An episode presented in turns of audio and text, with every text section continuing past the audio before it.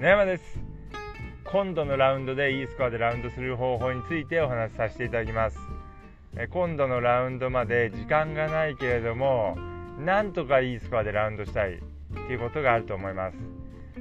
まあ、いいスコアでラウンドするためには当然普段からですねこう練習を続けていただくといいんですけれども、まあ、なかなかですねそうもいかないっていう方もいらっしゃると思いますので、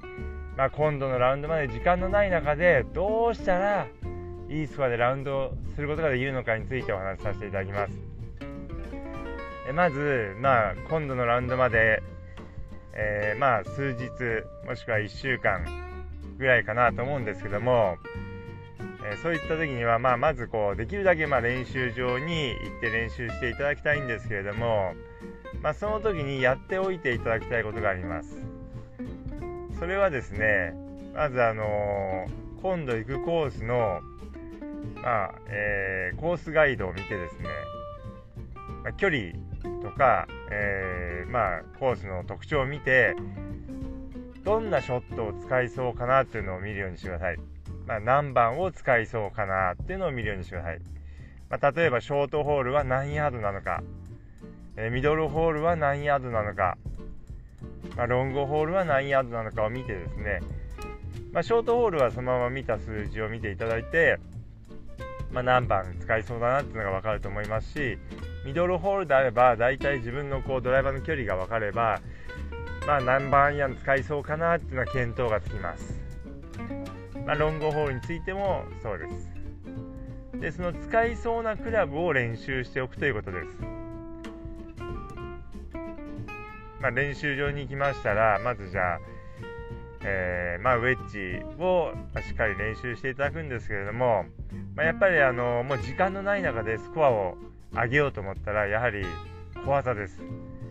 小技がとても重要です。まあ、アプローチパターンなんですけれども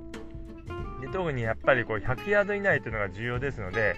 ま、100ヤード以内をしっかり重点的に練習するようにしてください、まあ、できればウェッジで10ヤード刻みで練習していただくといいです。10ヤード20ヤード30ヤードという感じで100ヤードぐらいまで練習していただくといいです。でそれをしっかり練習していただいたら次はアイアンなんですけれどもまあ、アイアンあのさっきもお話した通り使えそうなアイアンを練習していただくといいんですけども、まあ、その時にフルスイングを練習するのではなくて、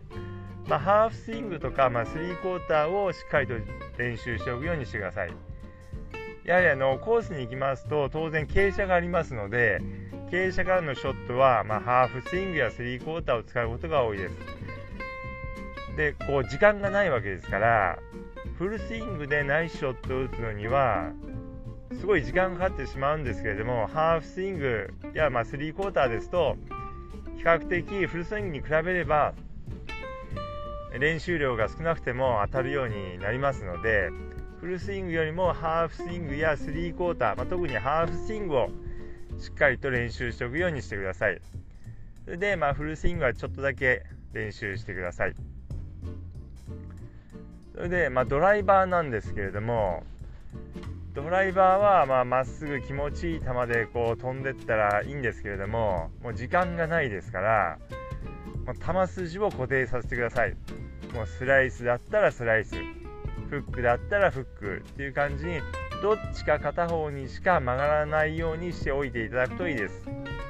まあ、そうすればコースで OB を打つ確率がかなり減ります。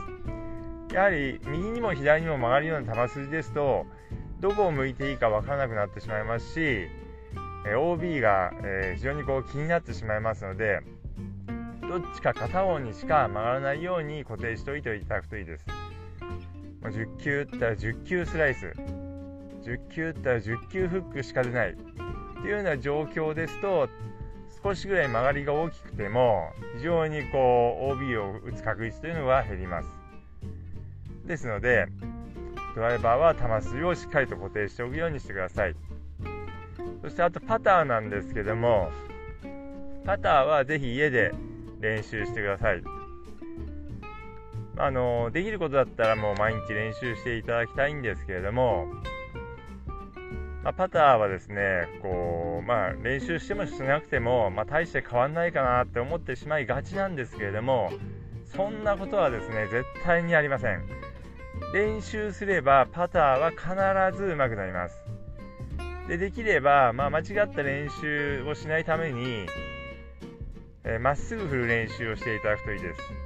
えー、パターヘッドのトゥー寄りとヒール寄りに、まあ、2本クラブを置いてですね。でその間をまっすぐ振る練習を行うようにしていただくといいです。でこの練習をですね行っていただければ必ず効果が出ますのでぜひパターの練習は行うようにしてください。でパターの練習っていうのは練習場に行かなくても家でもできますので